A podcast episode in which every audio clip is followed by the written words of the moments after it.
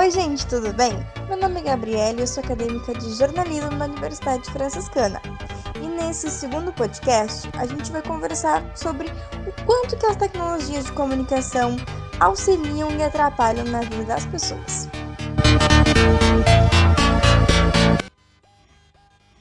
As tecnologias estão tão incorporadas na nossa vida que às vezes a gente nem percebe quando está utilizando. Elas têm o intuito de facilitar e aproximar as pessoas, mas também têm os seus poréns.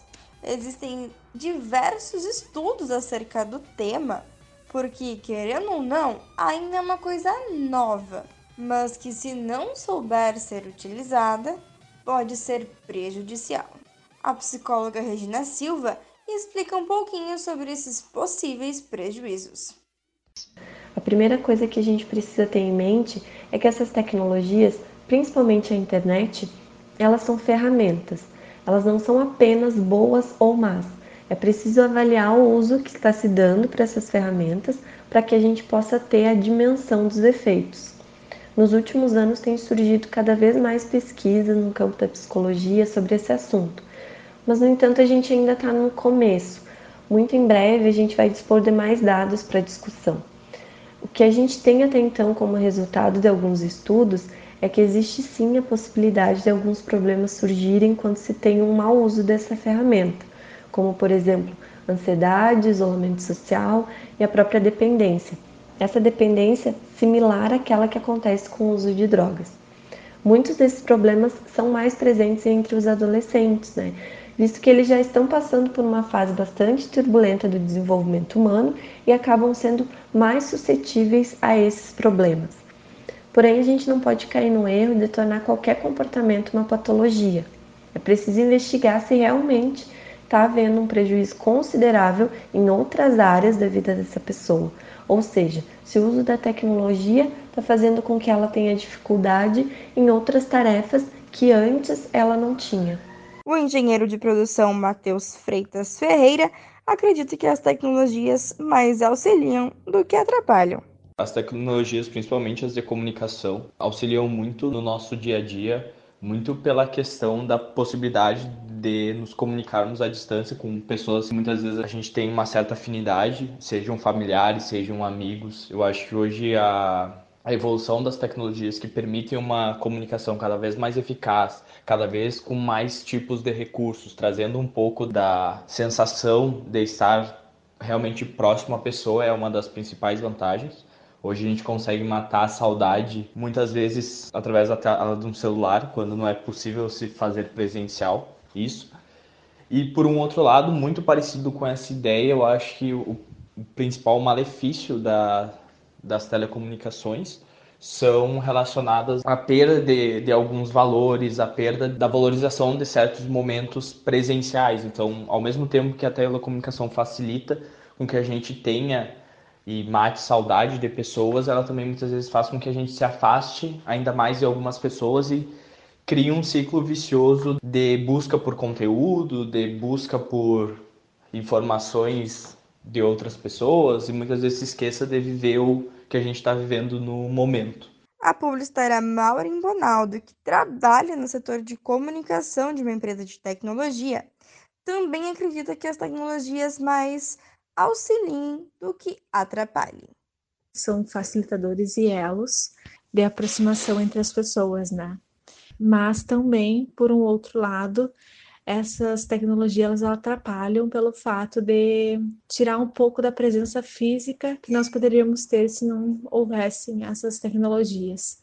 Mas elas muito mais auxiliam, muito mais facilitam nossas vidas do que atrapalham. O militar Ayrton Silva também acredita que as tecnologias facilitem, mas no cotidiano dele elas também atrapalham muito. A internet hoje em dia facilita muito a comunicação, é muito mais fácil conversar com alguém, mas no quesito de interpretação é bem mais difícil. Tá? Uma conversa pessoalmente é bem mais fácil entender o que a pessoa quer dizer. E por internet acaba meio que gerando algum conflito, alguma confusão em questão de entender o que a pessoa está querendo falar realmente. Plataformas destinadas a publicações de imagem, como o Instagram, dão vazão ao chamado narcisismo digital. Pensando nisso, o Instagram aboliu o número de curtidas. Hoje em dia, só quem pode ver o número de curtidas de uma publicação é o dono dela. Essa é uma forma do Instagram tentar amenizar os possíveis danos. A psicóloga Regina Silva explica pra gente um pouquinho sobre o narcisismo digital. A gente precisa entender que ser humano é um ser social. Desde muito antes do advento da internet, a gente tem essa necessidade de pertencer a algum grupo. Algumas pessoas, quando postam uma foto, elas estão buscando aceitação e reconhecimento por parte do seu grupo, né? E isso acaba vindo através dos likes e dos comentários que ela recebe. Acontece que quem vê aquela foto não tem conhecimento sobre o que, que há por trás. Né? Muitas vezes não consegue ter o discernimento e que aquele é apenas um recorte de uma vida que é muito maior e mais complexa. A gente vê aquele recorte e automaticamente nós pensamos nele como um todo. A gente acaba executando a mesma estratégia. Postamos um recorte da nossa vida, esperando que as pessoas nos reconheçam por ele. É óbvio que a gente vai querer compartilhar os bons momentos com o nosso grupo. Porém, a gente tem que entender que os maus momentos acontecem com todos e fazem parte da existência de toda e qualquer pessoa. Raramente a gente vai ver esses maus momentos sendo compartilhados, mas isso não quer dizer que eles não existam. O professor Maurício Dias afirma que é importante tomar cuidado. É preciso sim ter, ter um cuidado um pouco com isso. Quanto mais a gente usa, eu acho que isso pode dar um tipo de, de dependência, né? Que seria uma nomofobia, que seria essa relação que eu tenho tão próxima com o celular e que eh, eu não consigo ficar sem ele. Então é a nomofobia que é um problema. E o outro seria o FOMO. Fear of missing out seria algo como medo de ficar por fora. Né? O medo de ficar por fora é quando as pessoas se sentem chateadas, ansiosas porque elas não estão conferindo as redes sociais da, das pessoas e elas.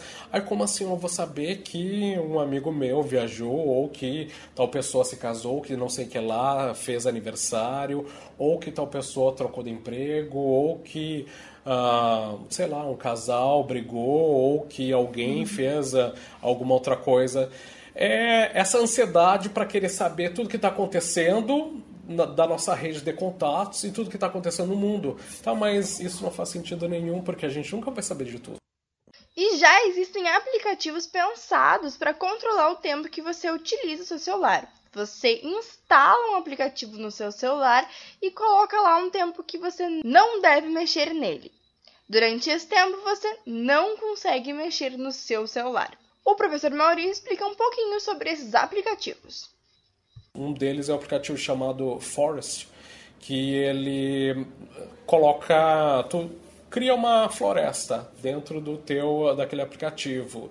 E essa floresta vai se formando a partir de, de pequenas árvores ali. Cada uma daquelas árvores é plantada à medida que eu coloco lá no meu celular um determinado tempo. E daí eu boto um tempo de por exemplo 20 minutos. Nesses 20 minutos eu não posso mexer no meu celular. Ou seja, é uma forma das pessoas tentarem reduzir o tempo de uso do celular. Existe também dessa mesma empresa que criou o Forest, eles criaram um bem específico para quem tem dificuldade para dormir. Que é outro problema que a gente tem hoje com o celular. As pessoas ficam checando, uhum. atualizando e mandando também mensagens ali de madrugada. Então as pessoas não se desconectam. É como se as pessoas estivessem conectadas o dia inteiro. Então isso também é prejudicial, porque além desse movimento, também tem a, a própria luz né, do celular. Então quer dizer que a gente não desliga totalmente e a gente deixa de ter aquele período de sono que é considerado o ideal para que a gente possa descansar, para que a gente possa é, também uh, produzir uh, determinados hormônios que só vão ser produzidos à noite e que vão contribuir para até mesmo para inteligência, para criatividade e para várias outras coisas importantes. Então, existe o contraponto de tudo isso, que é pessoas que dormem muito pouco estão mais, pro, estão mais propensas a desenvolver alguns problemas bem sérios. E a discussão sobre isso é muito grande. A verdade é que as tecnologias de comunicação ainda são algo muito novo e estão sendo realizados muitos estudos para saber se elas realmente auxiliam ou atrapalham as pessoas. O fato é que ainda tem muito que evoluir, muito o que ser descoberto e muito o que aprender. E a gente vai ficando por aqui. No nosso próximo e último podcast, nós vamos falar sobre as transformações culturais propiciadas pela tecnologia. Até lá! Tchau, tchau!